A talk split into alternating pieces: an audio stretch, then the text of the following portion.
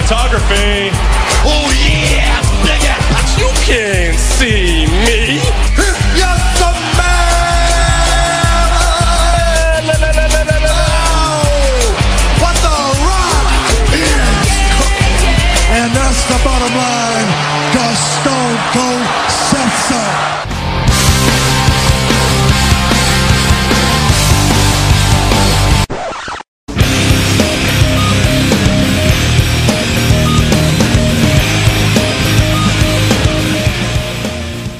Et bonsoir, bon ou bonjour, ça dépend à quelle heure vous nous écoutez pour ce nouvel épisode du catch. C'est mon dada, épisode numéro 7 si je me trompe pas, épisode un peu spécial puisque, euh, enfin, vous l'avez vu lors du dernier épisode, on a eu euh, The Monkey qui n'était pas là. Et cette fois, malheureusement, bah, c'est Vince qui n'est plus à nos côtés. Du coup, c'est moi, Electronic 91, qui prend les commandes de l'émission euh, bah, pour cette semaine. hein. Et du coup, vu que je peux pas faire les choses tout seul parce que ce serait un peu ennuyeux, j'ai décidé d'amener un euh, comparse à moi, donc vous le connaissez peut-être pas, sauf si vous écoutez un podcast nommé Here Comes the Pain. Euh, il est newsman partiel sur catchnews.com, il est spécialiste du catch indépendant américain. Il adore la lucha, il a commencé le catch il y a pas longtemps et il adore se prendre des atamis en pleine poitrine, en pleine poitrine, pardon. C'est Nelson, aka Red Dog. Nelson, comment ça va? Bonjour, euh, ça va, merci, ça va. J'ai juste très mal, mais sinon ça va. C'est ta première dans l'émission en plus. Euh, ouais, ouais, ouais. La première, espérons pas la dernière. hein. Je, je vais essayer de te, re- de te faire revenir quand les euh, quand les deux animateurs euh, principaux reviendront de vacances. Je t'incrusterai dès que possible. Bah, avec plaisir, moi, hein, moi, y a pas de problème. Ah ben voilà. Donc euh, et je pense que tu n'auras pas de problème non plus avec notre sommaire du jour qui euh, on va vous en faire un bref aperçu. Bien entendu, on va faire une petite review de Money in the Bank 2013, un show qui moi, à mon sens, qui n'était pas trop mal. Donc, on va en discuter. Euh, ça sera notre premier sujet. Notre deuxième sujet sera euh, spoiler de la TNA. N'écoutez pas ce que je vais dire si vous êtes fan et que vous n'avez pas encore maté Destination X. Mais Chris Sabin a remporté le titre euh, poids lourd de la TNA. Mais paradoxe, un poids léger qui remporte un titre poids lourd. Qu'est-ce que ça veut dire? Qu'est-ce que ça a comme symbolique? On en parlera tout à l'heure. En troisième partie, on aura le retour de la chronique euh, que j'avais débuté il y a de cela deux épisodes. Vous vous rappelez dans l'épisode 5 où on avait reçu Hitfan, on avait parlé d'une nouvelle chronique où euh, on vous présente des nouvelles stars, on vous présente des euh, catcheurs euh, qui ne sont pas inconnus, hein, qui sont déjà un petit peu connus en indépendant et qui vont sûrement être les prochaines stars de demain. Et cette semaine, on vous parlera de Kyle O'Reilly, donc faudra rester avec nous parce que c'est extrêmement intéressant. Est-ce que tu es prêt, Nelson? Euh, je suis né prêt. Alors, je suis prêt également, et c'est parti pour le sujet numéro 1.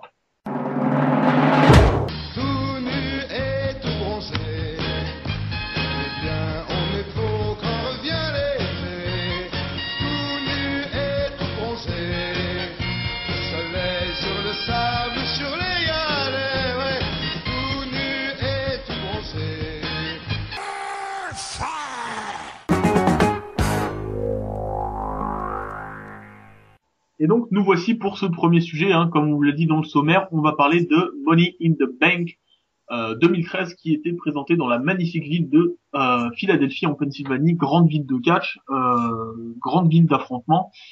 Et on a eu un show euh, plutôt satisfaisant. On va en parler juste dans l'ensemble euh, avant de vous détailler match par match. Donc euh, Nelson, je vais te laisser commencer juste en quelques mots. Globalement, qu'est-ce que tu en as pensé de ce show? Bah, j'ai trouvé que c'était pas trop mal, mais c'était quand même loin de, euh, pas, je sais pas si c'était l'année dernière ou, enfin, ces dernières années, Money in the Bank, ça a quand même été un, un show énorme. Ces deux, trois dernières années. Ouais. Et euh, cette année, franchement, bah, c'était pas au niveau. Hein. C'était bien. J'ai pas dit, enfin, c'était pas mauvais, mais c'était loin des deux, trois dernières éditions qu'on a eues, je trouve. C'est vrai qu'on est en, en on est en- entre guillemets en droit de se sentir en reste parce que c'est vrai que Money in the Bank, comme tu l'as dit, c'est un show qui, a, qui est souvent synonyme de euh, show un petit peu inattendu et, euh, et qui réserve pas mal de surprises. Donc je me souviens par exemple en 2011, on avait eu le Money in the Bank avec le fameux match CM Punk contre John Cena, euh, le 5 étoiles, le fameux 5 étoiles. Très bon. Et euh, excellent ma- match absolument incroyable. Et aussi, je pense que la raison pour laquelle on a trouvé Money in the Bank pas décevant, mais peut-être un peu en dessous de la moyenne, c'est aussi parce que on a eu, euh, à la surprise générale, on a eu Payback il y a quelques mois, qui a été un show, euh, qui a été un show plus que satisfaisant. C'est, c'est, enfin, qui était pas forcément non plus un show légendaire, mais qui, qui, a été un show qui nous a pris un petit peu de cours, un peu en fait à la manière de ce que in the Bank nous faisait les années précédentes. Et forcément, quand on a un show qui est juste bien et pas très très bien, bah forcément on est en- on est peut-être un petit peu déçu. En fait, du coup, bah, oui, vas-y, dis-moi, dis-moi. En fait, ce que je pense, c'est que c'est surtout que c'est euh, Money in the Bank, on est surtout, euh, on se rappelle surtout des, des matchs Money in the Bank en fait. C'est surtout Exact. matchs qu'on se souvient, justement parce que c'est Money in the Bank. Et ces dernières années, ils étaient vraiment très bien. Et cette année, ils étaient juste euh, ok en fait, tu vois. Puis en plus, il y avait, un, un besoin vraiment d'avoir des, des Money in the Bank leader match qui étaient, qui étaient bons parce que en, en comment dire, en contrepartie, on n'a pas eu de match euh, entre guillemets simple, donc les matchs pour les titres ou les matchs en un contre un. On n'a pas eu de grosse affiche qui nous donnait envie. Donc quand on a approché le show, on s'est dit il faut que les Money in the Bank soient super bons. Euh, ouais, ouais, justement, enfin, on, s- on, on s'est dit, ouais, voilà, il faut- on espère que les Money in the Bank euh, vont, euh, vont sauver le show, comme comme d'habitude. Parce qu'en fait, comme t'as dit en 2011, les Money in the Bank étaient bien, mais c'est surtout CM Punk et John Cena qui ont fait le show. Enfin, voilà. Voilà. Et- mais cette année, voilà, justement, il n'y avait pas de grosses affiches qu'on attendait. Euh, à part peut-être John Cena, Mark Henry, pour moi, parce que voilà, j'ai trouvé que le build-up était cool. Mais sinon, euh, voilà, on, attendait surtout les Money in the Bank, quoi, parce qu'on s'attendait à un gros spot fest qui allait dans tous les sens, et c'était pas trop le cas. Ouais, bah c'est vrai que c'est un peu ça quoi. Il y a un syndrome de chacun se renvoie la balle et on sait pas trop qui va prendre la responsabilité de faire un gros match. Et donc du coup on va commencer, euh, on va commencer match par match. Donc premier match, alors j'aborde très très vite fait le pré-show. Je sais pas si tu l'as le maté. Non, match je l'ai pas, maté, mais euh, j'ai entendu que pour un pré-show, c'était incroyable. Hum, Moi aussi on m'a dit que le match était assez bon. Allez le voir. Moi je j'irai le regarder là prochainement. Donc on va commencer avec le premier match qui était euh, le premier Money in the Bank ladder match pour euh, bah, pour une mallette qui était cachable, si je peux employer l'expression, pour le World Heavyweight Title. Donc c'était euh, Antonio Cesaro contre Dean Ambrose, contre Cody Rhodes, contre Fandango, contre Jack Swagger, contre Wade Barrett et contre Damien Sandow. Et c'est justement ce dernier, c'est Damien Sandow qui, euh, bah, on parlait de surprise générale, bah, c'est lui qui, euh, qui est ressorti gagnant de ce match. Euh, moi, j'ai trouvé que c'était un match pas si décevant. J'ai entendu pas mal de gens me dire, ouais, par rapport au, à l'autre euh, à l'autre match, c'était moins bien. J'ai pas trop aimé le fait que Sendo gagne. J'ai pas trop aimé ci, j'ai pas trop aimé ça. Moi, je trouve que c'est le match où il y a eu le plus de prise de risque. Peut-être parce que justement, on avait des mecs qui ne sont pas des, des main eventers, donc c'est des mecs qui n'ont rien à perdre. On a eu le spot génial avec Dean Ambrose qui s'est euh, qui a fait une espèce qui s'est retourné pour remonter sur une échelle et essayer d'attraper la mallette. Ça c'était bien. On a eu une bonne cohésion entre Cesaro et, euh, et Ambrose. On a eu la petite surprise avec Damien Sandow du coup qui, qui gagne le titre. Et on a eu euh... non franchement on a eu un match plus que correct. Déjà qu'est-ce que t'en penses Nelson du match? Et ensuite qu'est-ce que tu penses de donner la, la mallette à Damien Sandow? Bah, franchement, euh, le match, euh, justement, moi j'ai pensé l'inverse. J'ai trouvé qu'il était mieux que l'autre. Peut-être justement parce que je pense que le, le Money in the Bank, ça devrait être plutôt pour des mid-quart plutôt que pour des main eventers. Ça, parce que voilà, ça permet de lancer quelqu'un de nouveau. Et euh, franchement, le match était cool. Euh, j'ai bien aimé. Euh... oh là là je sais même ce que j'allais dire. Ah voilà. Euh, j'ai bien aimé. Euh, un truc, euh, donc donner la, ma- la manette à, Damien Sandow, déjà j'ai trouvé ça cool parce que bah c'était une surprise, personne s'y attendait. On pouvait un peu s'y attendre quand même en fait. En fait, sur le coup, personne s'y attend, mais quand on réfléchit au build-up qu'ils ont fait ces dernières semaines, on pouvait s'y attendre parce que il y avait eu Cody Rhodes qui perdait des matchs et Sandow qui le regardait genre dégoûté, donc on pouvait s'y attendre. Euh, Cody Rhodes a fait ce bump euh, final où on aurait dit qu'il était mort. Il, il s'est tué pour moi. Hein. Ça a dû faire très. quand- quand le- la façon dont il est tombé de l'échelle, ça a dû lui faire très très mal. Hein, Il a dû le sentir. Hein. Et euh, un truc, euh, juste un, un- c'est un, détail, mais j'ai trouvé ça triste en fait que on a eu les entrées de Dean Ambrose et, et Fandango dans le pré-show et donc quand le pay-per-view commence, on a les deux sur le ring déjà, ça fait un peu le mec c'est le champion euh, des États-Unis et il est sur le ring euh, tel un jobber en fait. Ouais, c'est ça, ouais, c'est un peu, enfin, c'était pas bâclé, mais c'est un peu coupé, quoi. Voilà, donc c'était c'était un peu dommage. Mais franchement, sinon le match j'ai bien aimé, c'était un c'était pas euh, aussi euh, fou si je peux utiliser l'expression que d'anciens Money in the Bank, mais au moins voilà, c'était c'était rapide, c'était un peu spotty, mais c'est ce qu'on a c'est ce qu'on attend d'un Money in the Bank. Et franchement, je suis content et Damien Sandow, je l'aime bien, donc pourquoi pas. Je le vois bien euh, avec la manette. Même si je pense que franchement, je pense qu'il va la perdre contre Cody Rhodes. Je sais pas pourquoi j'ai un pressentiment qu'il va y avoir un- une feud avec la mallette en jeu et que c'est Cody Rhodes qui va la qui va venir avec la mallette finalement.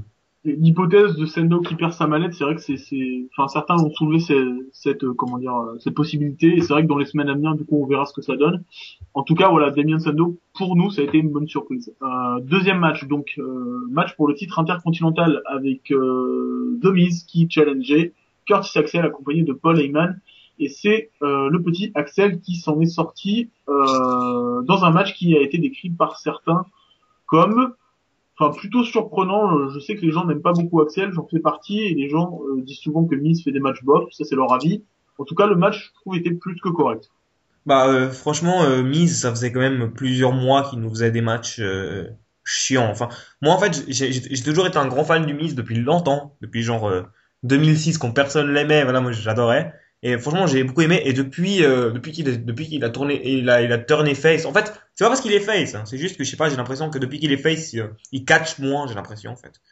Il fait que du micro, hein, souvent. c'est Voilà. ça, C'est vrai que il catch moins et, et quand il catch bah il est plus enfin il est il est plus pareil et il, a il, il a l'habitude de faire des matchs beaufs peut-être c'est justement parce que comme il était dans le- les pré-shows surtout c'est monsieur pré-show hein, Demise donc euh, ouais, c'est vrai que donc à mon avis il s'est dit ouais euh, je suis dans les pré-shows je vais pas trop je vais pas trop bosser parce que ils veulent pas me mettre sur le pay-per-view et là justement je me suis on dirait que comme il est sur- il est sur le pay-per-view il s'est euh, il s'est mis à bosser un peu plus et franchement j'ai bien aimé sa prestation euh, le match ouais, vas-y, Le match n'était pas, il était pas euh, magnifique, mais il était tout à fait correct. Le seul pro- le plus gros problème, franchement, j'ai pas trouvé que c'était les deux catcheurs qui ont fait un bon boulot. Le, le problème, c'est surtout le, c'était euh, le, le, le, booking. Donc euh, la façon d'avoir The Miz euh, trompé euh, Paul Heyman pour quelqu'un, enfin voilà pour pour des fans, pour les fans à la maison, ça peut être cool, ça peut être marrant. Oh, le face, il a il a arnaqué le, le heel et le heel s'est fait expulser de backstage. Mais Paul Heyman, faut pas oublier qu'on est à Philadelphie, que c'est la ville, c'est la ville Ouais, c'est ça, quoi. C'est la ICW, quoi. la ECW, c'est c'est son pays, hein, Paul Heyman. Voilà, c'est sa maison.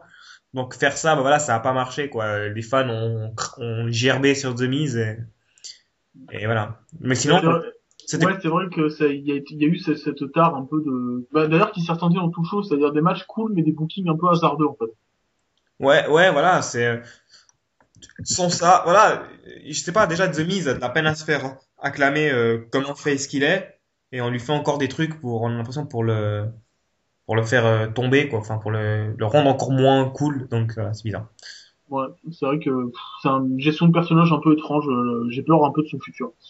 Euh, match suivant, euh, on va passer très très vite sur le match des divas avec AJ Lee euh, accompagné de Biggie Langston qui bat et qui garde son titre contre Caitlyn accompagné de Leila.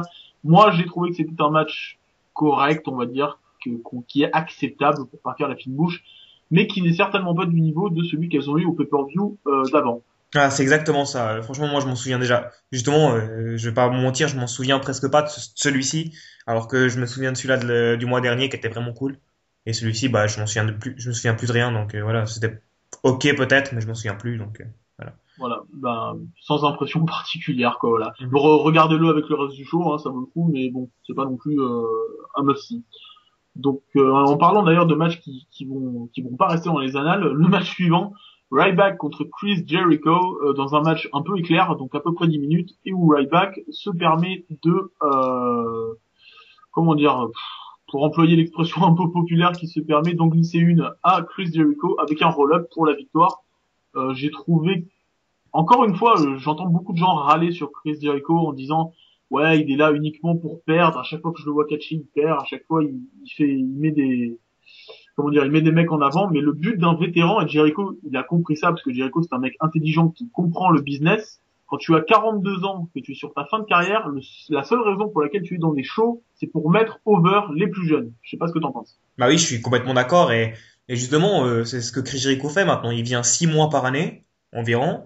Il vient en, il, il, arrive en janvier au Rumble, il part, euh, il part en juillet là. Il fait, il fait toujours ça maintenant ces dernières années et euh, il fait que perdre et bah et justement parce que ça reste une star populaire. Donc euh, avoir des jeunes qui le battent, bah ça fait toujours quelque chose d'important. Et là dans ce match, on peut voir que il a travaillé super dur pour euh, essayer de, de faire valoir Ryback quand même. Il, j'ai trouvé que Jericho a fait, il a bougé son cul quoi. Il a fait vraiment un très très bon match. Et voilà, mon Ryback, il a un peu de la peine. Et euh, je sais pas si, euh, je sais pas si tu sais, mais, mais ça c'est un- une anecdote vite. Mais Ryback, c'était sa première victoire en pay-per-view depuis euh, depuis euh, un an et encore un petit peu plus d'un an. Sérieux? Ouais, sa première victoire. Donc pour un gars qui était qui était qui est poussé comme ça, voilà, Ouais. c'est sa première victoire en pay-per-view depuis euh, plus d'un an en fait. Et énième argument pour justifier le travail de Chris Jericho pour mettre Ryback over. Voilà. Et donc, euh, bah, du coup, on attaque le lourd, là. On attaque un peu le gros avec euh, le match pour le World Heavyweight Title pour le champion du monde poids lourd entre Alberto Del Rio qui conserve son titre par disqualification contre Dolph Ziggler. Ça y est, c'est consommé. AJ Lee trahit euh, son chéri. Encore une fois, elle rompt avec son mec. C'est juste la 727e fois depuis 2011. C'est juste ça. Match, encore à l'image d'ailleurs du match de AJ Lee, un match pas aussi bon que celui au dernier pay-per-view, du moins c'est mon ressenti. Mais un match correct. Euh, Ziggler, comme d'habitude, est incroyable. Del Rio tient la baraque derrière. On n'a pas trop à se plaindre. J'ai pas trouvé que c'était forcément moins bon, mais en fait c'est surtout que le drame n'est pas le même en fait. C'est ça quoi. Il n'y a pas de, comment dire, il a pas d'accident entre guillemets dans Ce ce match, peut-être, si on regarde le, le match comme il est, techniquement, en fait, il est peut-être mieux que celui du mois dernier. Sauf que le mois dernier, euh, c'était juste, c'était une histoire, vraiment. C'était vraiment euh, ce que le catch doit être, c'était une histoire vraiment racontée. euh. parce que si on regarde le, le mois dernier, c'était surtout des dropkicks dans la gueule, la plupart, pendant euh, les trois quarts du match. Et c'était jouissif. Voilà. Et mais donc c'était surtout- une histoire, quoi. C'était Alberto Del Rio qui défonce le pauvre Ziggler et voilà, qui lui, qui lui défonce sa gueule. Et donc voilà, c'était une bonne histoire. Peut-être que ce mois-ci, c'était une, euh, c'était un peu mieux techniquement, mais c'était pas, euh, il y avait pas une histoire aussi, il y avait pas autant de drama que le mois dernier. Ça manquait peut-être d'un peu de storytelling quoi. Voilà, c'est ça. Et, À part le finish, mais mais justement, euh, pour une fois, en fait, euh, pour une fois, je pense que c'est une, on, on peut dire, voilà, c'est, euh, c'est encore une disqualification, blablabla. Mais euh, pour une fois que c'est une disqualification que j'ai trouvé quand même logique dans l'histoire du match, en fait. ouais, exact. Elle, elle voulait, en fait, elle voulait aider Ziggler, quoi. Elle, elle a défoncé l'autre, et après, merde, j'ai fait une connerie. Donc, ouais. Donc voilà, c'est vrai que, bah enfin, comme on a dit, hein, peut-être moins bien, mais bon, ça reste correct. Hein, comme c'est l'ensemble du show en fait, ça reste super correct à mater. Euh, par contre, ce qui était un petit peu moins correct à mater, c'était euh, match pour le titre WWE, un match attendu par pas mal de personnes, euh, y compris nous deux. Mhm. John Cena conserve son titre face à Mark Henry, et je sais pas pour toi, mais moi je me suis bah, un peu royalement emmerdé parce que j'attendais un peu mieux, parce que connaissant Mark Henry, malgré son gabarit, il est capable de sortir des perfs intéressantes, surtout face à Cena, c'est pas comme s'il se connaissait pas. Et là, on a eu un truc euh, pas pas aseptisé, mais bon, un peu un peu en dessous de nos espérances quoi. Après un tease comme ça, j'étais déçu. D'ailleurs, juste je fais une parenthèse avec le Raw d'avant le enfin de d'avant l'annonce du match. Mark Henry, quel acteur On est tous tombés dedans. Hein. Tous, tout le monde. On est tous quoi. Mais euh, franchement, ouais, voilà, le, le, le... quand je suis sérieux, après un build-up pareil, j'avais qu'une seule envie, c'était euh, c'était que Mark Henry squash Cena. Je sais que ça arrivera jamais, mais c'est vraiment l'envie que j'avais, quoi. C'était que Mark Henry arrive et je regagne le titre en 10 minutes. Et Ouais. que et qu'on ait euh, le, le rematch à SummerSlam, tu sais. Et là, Cena pouvait re- redevenir champion, je sais pas, mais genre, je voulais qu'on montre Mark Henry comme quelqu'un de dangereux et genre il bat Cena en 10 minutes et oh c'est ça que je fais et on a le rematch à SummerSlam mais Bah, disons quoi, si vous avez du respect pour euh, pour Mark Henry comme on en a, c'est vrai que nous on attendait que ça quoi. On attendait qu'il vienne. Et, euh, j'ai- J'aime beaucoup Cena, hein. j'ai énormément de respect pour le travail de Cena, mais j'attendais qu'une chose, c'est que Mark Henry le, le tue quoi. c'est surtout le build-up quoi le build-up comment ils ont fait ça? Ils ont fait tout le build-up basé sur Cena a quand même peur de Mark Henry quoi Cena c'est genre Superman mais il a quand même peur de Mark Henry ils ont fait tout le build-up basé sur ça et finalement euh, voilà il l'a battu euh, plus ou moins facilement quand même et voilà c'est triste enfin, D'ailleurs, euh, parenthèse vi- vite fait sur Mark Henry, on parlait de build-up, mais lui c'est le roi du build-up. Hein. Sur tous les build-up qu'il a eu dans sa carrière, ils sont incroyables. Hein. Il est, pendant tant d'années, pendant tant d'années, on, on faisait genre, ouais, il sait pas parler, il faut lui foutre des managers. On lui a foutu Teddy Long, on lui a foutu Tony Atlas, il fait, ouais, il sait pas parler, il faut lui foutre des managers. Depuis qu'il parle, il a jamais été aussi bon. Ah, il est génial dans son truc, hein, mais fou. D'ailleurs, je me rappelle, euh, petit souvenir à la, la conférence de presse de WrestleMania, il fait une mini promo à la fin de son, son allocution en parlant de right back, et c'est le seul moment dans, dans toute la, la conférence de presse où t'as entendu des journalistes du premier rang qui connaissent le kayfabe, n'empêche, tu vois. C'est le seul moment de la conférence où t'entends des mecs, au moment où il dit que Ryback est dans la merde, t'as des mecs du premier rang qui font oh. C'est le seul qui a fait ça. Donc voilà, ce sera notre, euh, ce sera le dernier mot pour ce match. Dommage, voilà, dommage. Ça aurait pu être tellement mieux. Mais euh, par contre, ce qui n'a pas été décevant, c'est le dernier match euh, pour euh, Money in the Bank ladder match pour le titre, enfin pour une, un contrat pour le titre WWE. Euh, Christian contre Randy Orton, contre CM Punk, contre Rob Van Dam, contre Daniel Bryan, contre Sheamus. Match qui a été noté par le Wrestling Observer 4 étoiles et demie, donc c'est l'équivalent d'un d'un 17 sur 20 à peu près. J'ai aimé ce match, j'ai aimé, euh, même si je sens qu'on va vite le détester, j'ai adoré le retour de Rob Van Dam parce que c'est à Philadelphie et que la foule était épileptique. J'ai aimé le fait que Sheamus bourrine encore plus que d'habitude. J'ai aimé le fait, le fait que Christian, comme un bon vétéran, euh, ait été capable de foutre des makeovers. J'ai adoré CM Punk parce qu'il est génial. J'ai aimé Daniel Bryan parce qu'il a fait le taf. Et j'ai détesté Randy Orton parce qu'il a rien fait du match et que il a une mallette qu'il n'a pas besoin d'avoir parce que Randy Orton c'est un main eventer donc il n'a pas besoin d'une mallette pour demander un match pour le titre et ça me gonfle qu'il ait gagné parce que euh, je sens que ça va donner rien de spécial et aussi parce que je le dis haut et fort vous le savez chers auditeurs je déteste Randy Orton donc voilà à toi Nelson Euh, franchement, euh, ouais, j'ai bien aimé ce match. Randy, euh. Rob Van Dam, euh, il a été accueilli comme un dieu, quoi. Enfin, Dieu vivant c'est incroyable. La réaction que Rob Van Dam a eue euh, dans son entrée est, euh, assez incroyable. Euh, franchement, j'ai bien aimé ce match, euh, mais je l'ai trouvé quand même un peu plus, un peu moins bon que que le premier, que le, le Money in the Bank de SmackDown, si on peut dire ça. C'est pas vraiment de SmackDown parce qu'on s'est tout mélangé, mais ouais mais c'est c'est équivalent quoi vous voyez ce que je voulais, ce que je veux dire. Et euh, voilà, euh, Sheamus est mort. Voilà, ce que j'ai, un truc que j'ai retenu, c'est que Sheamus est mort. Quand il est tombé de cette échelle, j'ai cru qu'il était- qu'il s'était cassé en deux. Mais euh, sinon, voilà, il- franchement, le match est cool. Un, un seul problème que j'ai eu avec ce match, surtout, c'est, c'est le, vraiment le finish, mais euh, les interventions, en fait, euh, avec euh, Ouais. Axel. Enfin, je sais pas, j'ai- ils auraient pu faire Polyman qui se retourne contre CM Punk sans avoir besoin de foutre Axel au milieu de tout ça.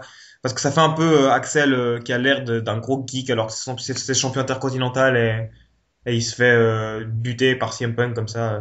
Ouais. Bah, c'est surtout c'est surtout qu'en plus on s'en fout à la rigueur d'A- d'Axel dans le sens où bah, déjà comme tu dis comme histoire en fait.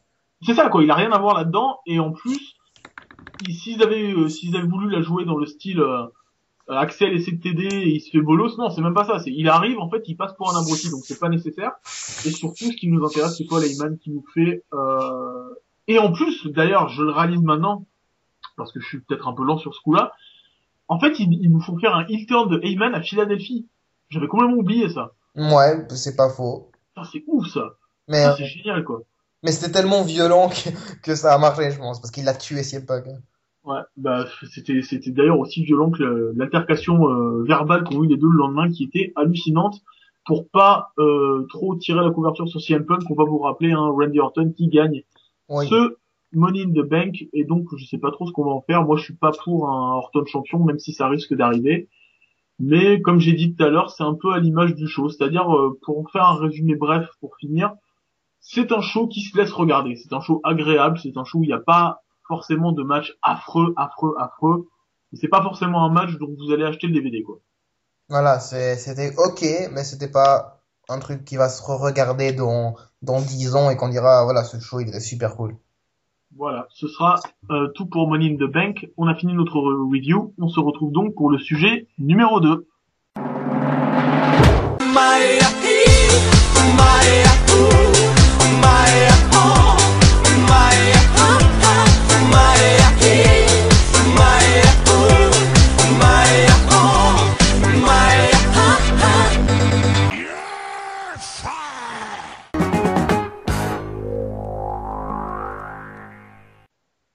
voici de retour pour ce deuxième sujet, cette fois un peu plus court hein, que, la, que la review qu'on a fait avec Money the Bank. Cette fois, on va parler de TNA et de euh, bah, de la surprise de la semaine avec Chris Sabin, un des, des originals, comme on dit, un des, des anciens, des vieux de la vieille, qui a gagné à la surprise générale euh, le titre euh, bah, le titre mondial poids lourd en battant Bully Ray lors de c'est pas vraiment un peu per view en fait, c'était un Impact Wrestling euh, spécial Destination X, donc spécial euh, poids léger, euh, poids de la- euh, enfin gabarit de la division X. Ouais, ouais, ma- ma- maintenant c'est poids léger, hein, à partir de... Voilà, maintenant c'est officiellement poids léger.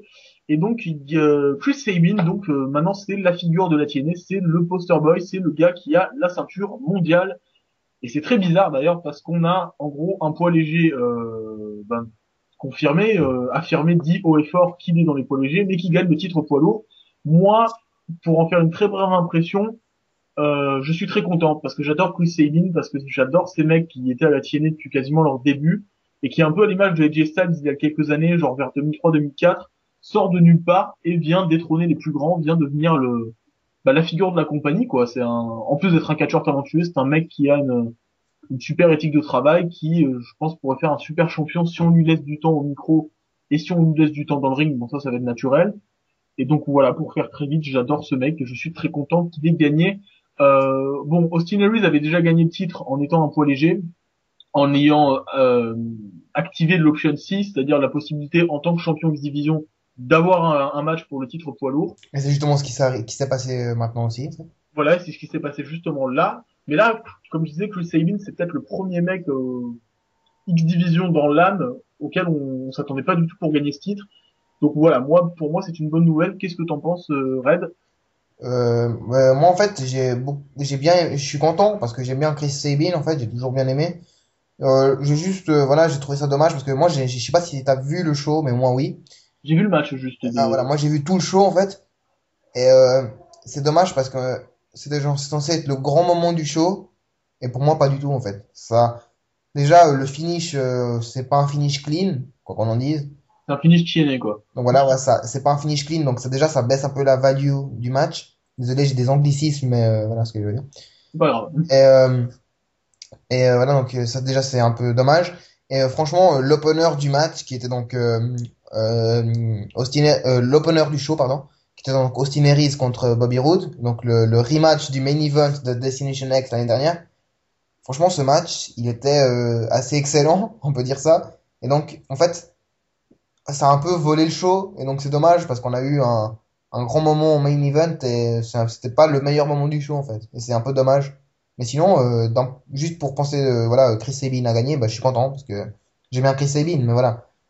Et c'est surtout que c'est dommage en plus d'avoir ça sur un, comment dire, euh, d'avoir toutes ces, enfin, toutes ces, ces ajouts un peu au match, ces interventions, ces faits un petit peu controversés, alors que, enfin, Bully Ray, on sait qu'il est, qu'il peut être très correct dans le ring, Chris Sabin, on sait qu'il est incroyable, ils n'ont pas besoin de ça pour faire un super match, quoi. Bah voilà, ouais, ils voulaient juste parce que ils se sont peut-être dit, euh, ouais, euh, Chris Sabin, il est pas assez crédible euh, pour gagner comme ça clean. Et, et ça, tu vois, ça c'est un, si, si c'est vraiment ça, hein, si ça se révèle être ça, c'est vraiment un problème entre guillemets typiquement TNA, c'est-à-dire que tu vas dire haut et fort, enfin haut et fort, tu vas dire à tous tes collègues de l'équipe créative que t'as pas vraiment confiance en ce mec, mais pourtant t'es d'accord pour lui donner le titre mondial. C'est assez étrange, tu vois. Ouais, euh, c'est un peu stupide. C'est un des nombreux paradoxes de la TNA. Et donc, euh, est-ce que, à ton avis, ça va ouvrir la porte définitivement? Parce qu'il y avait Harris qui avait un petit peu voilà ouvert la voie de ce côté-là de l'option C. Là, il y a Chris Sabin qui confirme derrière. Est-ce que tu penses que maintenant on va peut-être même a fortiori avoir une disparition du, je vais peut-être un peu loin, mais a fortiori une disparition du titre X pour vraiment avoir tous les mecs du roster, poids léger, poids lourd, X-Division ou pas, euh, se battre pour une seule ceinture qui a vraiment de l'intérêt? Est-ce que tu penses qu'avec des, des vainqueurs comme ça, on se dirige vers, euh, vers un axe euh, similaire Euh, je pense pas. Sincèrement, non. Bon, déjà parce que, déjà c'est pas parce que, ça c'est un détail, mais voilà, comme ils ont, ils viennent de changer la ceinture, à mon avis, c'est pas pour l'abandonner direct. Ils ont, Mm. il y a une nouvelle ceinture X Division, pour ceux qui auraient pas vu la news sur euh, Catch News. Euh, mais, c'est, c'est pas, c'est surtout que voilà, franchement, j'ai, j'ai beaucoup de mal à, à croire que Sabine va garder le titre longtemps. Je sais pas pourquoi. Ouais, c'est vrai que moi je le sens un peu en autre boudin, truc. Je sens je le, sens je sens qu'il va perdre le titre dans, dans trois semaines, là, et, et qu'on en reparlera plus. Franchement, j'ai, vraiment ce sentiment, en fait. faut juste euh, espérer que la TNA nous fasse pas un, bon, c'est pas propre à elle, hein. La WWE fait ça, fait ça parfois, elle l'a fait là, très récemment avec Ziggler. faut juste espérer qu'elle évite de, de faire le schéma typique. On prend des risques, on prend une décision très risquée, et en fait finalement on on n'a pas le courage de l'assumer et, et finalement on lui fait perdre le titre quelques semaines plus tard. Ah, et j'ai pas envie de ça quoi. Justement, je pense que c'est ça qu'ils vont faire. Ouais, ça me fait un peu peur quoi. Voilà. Malheureusement, je pense que c'est vraiment ça qu'ils vont faire. Ils vont, ils lui ont donné le titre, a choqué tout le monde. Et après, au fil du temps, ils vont se dire, euh, ils vont, il va y avoir toutes ces politiques. Ouais, le mec, c'est un, c'est un poids léger. Le mec, c'est un vanilla midget. Ce mec, il a pas de charisme, il a rien, et on va lui enlever le titre. J'ai vraiment, Ouais, j'ai peur aussi du syndrome Vanilla Midgets. Donc voilà, pour ceux qui savent pas, très très vite, le- le- les Vanilla Midgets, en fait, c'était le surnom des poids légers, mais qui était très crédible que, comme affrontant des poids lourds qu'on avait à la WCW. Donc à l'époque, les Eddie Guerrero, Chris Jericho, Chris Benoit, euh, Dean Malenko, c'était ce qu'on appelait les Vanilla Midgets, c'est-à-dire des, des catcheurs très doués, qui étaient des poids légers, mais qui pouvaient aller euh, affronter les poids lourds. Et malheureusement, à la WCW, on leur faisait jamais confiance. Donc euh, là, on a, c'est vrai que c'est- on a un peu peur que ça fasse ce syndrome avec euh, avec Chris Sabin. Et donc voilà, c'était nos impressions, c'est ce qui clôture ce sujet numéro 2. On se retrouve dans le, la partie numéro 3 avec notre chronique Spotlight sur une star du futur. Oui, oui, oui, oui. Je vais te donner, oui, oui, oui, oui. Veux oui,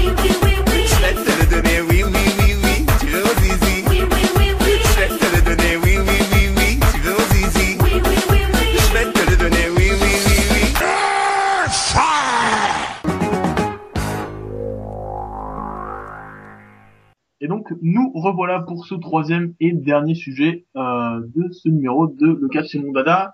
Il y a deux épisodes de cela, on vous avait présenté une nouvelle chronique qui s'appelait euh, Spotlight sur. Donc on, on vous présente une, une star indépendante qui va devenir très grosse dans le futur selon nous. C'est-à-dire que c'est pas des mecs inconnus hein, qu'on vous présente, c'est des mecs qui sont déjà bien établis euh, bah, dans leur dans leur petit circuit et qui je pense pourraient devenir voilà les stars de demain.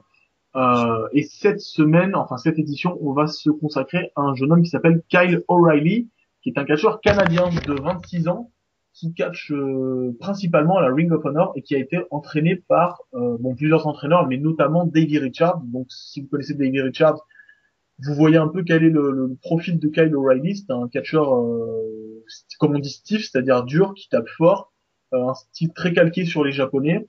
Euh, et un style qui est efficace puisque ces derniers temps il a fait énormément d'émules à la Ring of Honor et dans d'autres indépendants.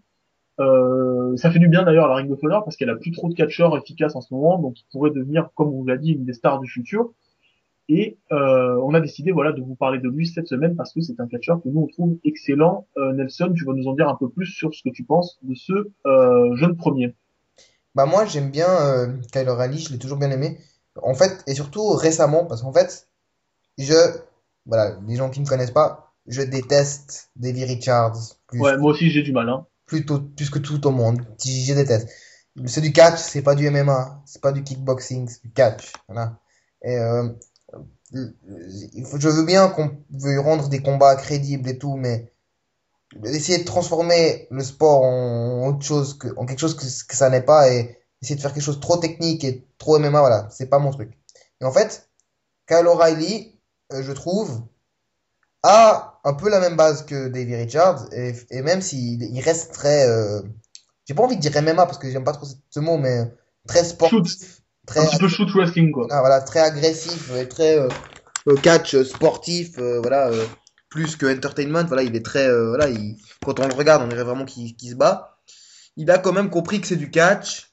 Il arrive quand même à, incorporer des trucs plus, euh, voilà, plus divertissement, plus, plus catch, quoi, des, des, des prises un peu plus risquées, des trucs, euh, des spots un peu plus élaborés.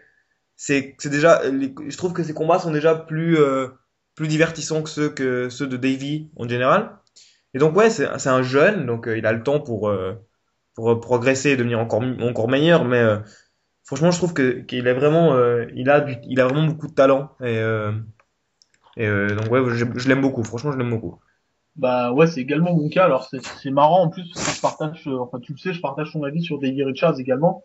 Et c'est un peu ironique parce que c'est entre guillemets moi qui l'ai fait découvrir à pas mal de, de fans en France à une époque. C'est vrai que maintenant Davey Richards, il a pris une tournure qui est un peu, qui est un peu fatigante, c'est-à-dire que euh, on voit ses matchs et c'est vrai que c'est une espèce d'exhibition ultra offensive où il y a la place pour aucun espace ou aucune liberté. Il faut absolument qu'il place des prises, il vend jamais. Et c'est vrai que ouais, quand on a appris que Kyle O'Reilly était son protégé, on s'est dit ah là là, ça va être la même chose. Et en fait, non, pas du tout. Kyle O'Reilly, c'est un mec qui sait vendre, c'est un mec qui sait mettre de la psychologie. C'est un mec qui tape fort, hein, comme, on vous l'a dit. C'est pas un mec qui a oublié qui, qui savait faire du stiff. Mais voilà, c'est un mec qui sait faire du catch, du catch construit, du catch cohérent.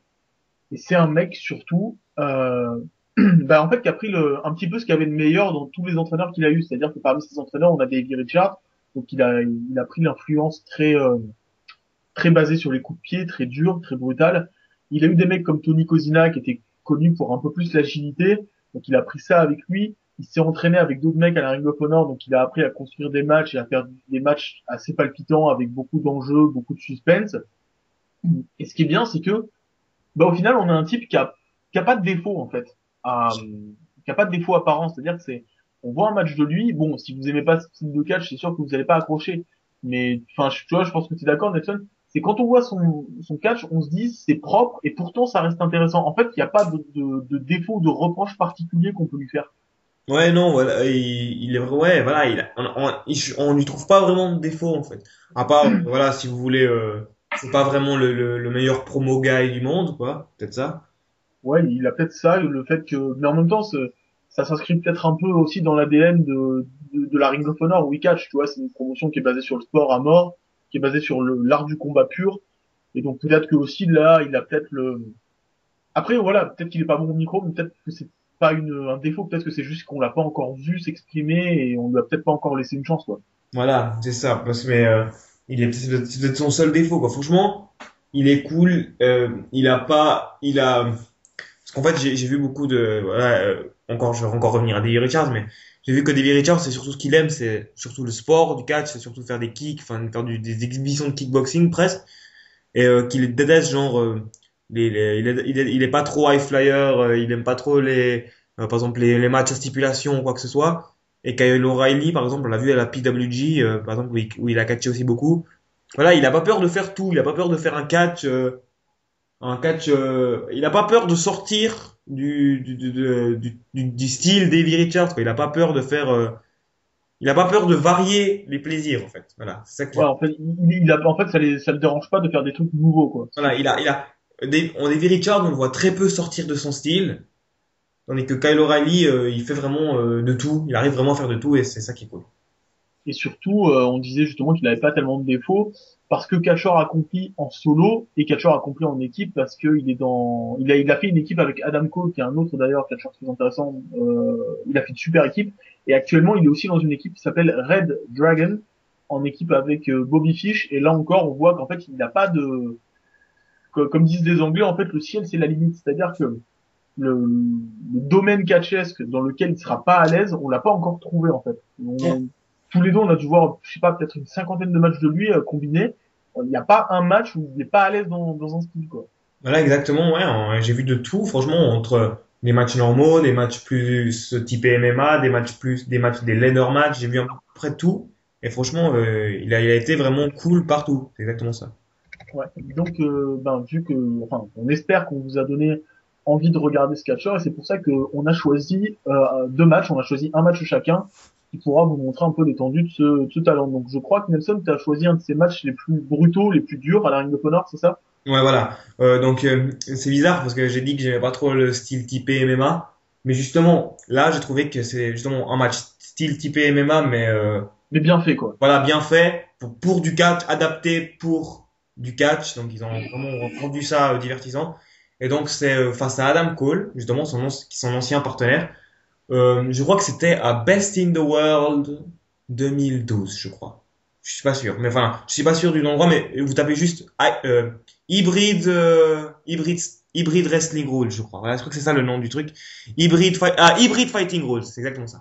Hybrid Fighting Rules euh, match, euh, Adam Cole contre Kyle O'Reilly. Et vous allez voir ce match, c'est violent, c'est stiff, mais c'est vraiment cool, c'est vraiment divertissant et c'est vraiment une belle histoire à raconter. Voilà, et d'ailleurs, entre guillemets, c'est un match qui est présenté lors d'un pay-per-view Ring of Honor, donc les angles de caméra sont super, vous n'avez pas d'excuse pour pas mater de catch indépendant.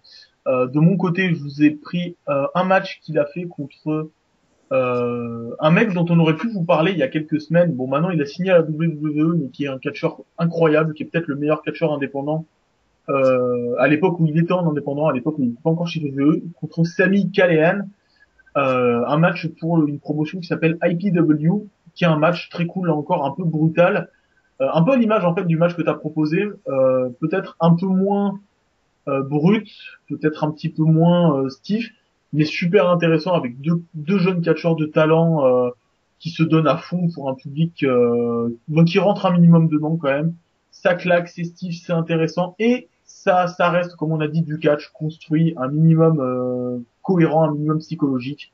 Donc ça reste euh, quelque chose à voir. Comme comme on vous a dit, il faut aimer ce style de catch, mais je pense qu'avec un type qui se donne autant dans le ring, la seule chose que vous pouvez faire, c'est aimer quoi. C'est au moins respecter son travail. Donc ça, c'était notre euh, notre petite présentation. Et euh, voilà, on espère que vous materez beaucoup de matchs de Kyle O'Reilly. Et donc c'est déjà terminé pour ce septième épisode de la saison 3 de Le Catch, c'est mon dada.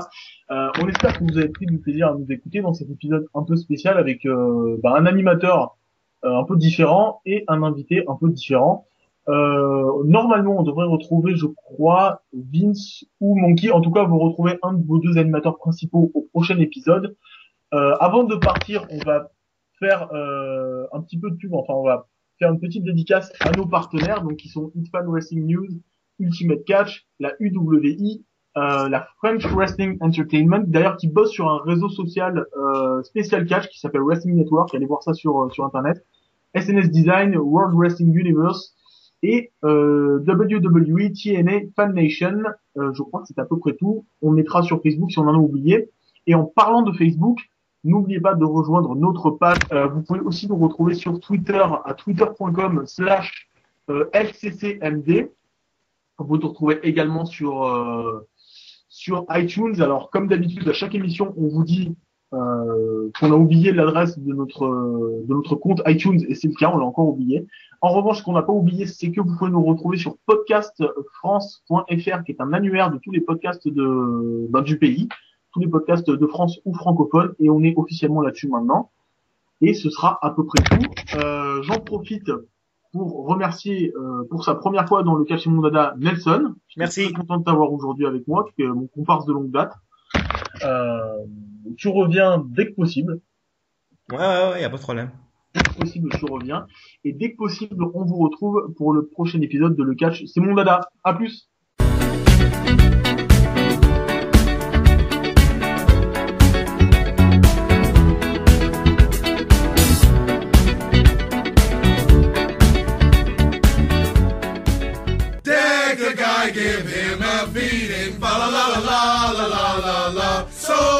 down, it bears repeating. Fa la la la la la la la. Monday, Tuesday, Wednesday, Thursday, Friday night. You were right all week long. It's WWE week. You're not dreaming. Fa la la la la la la la.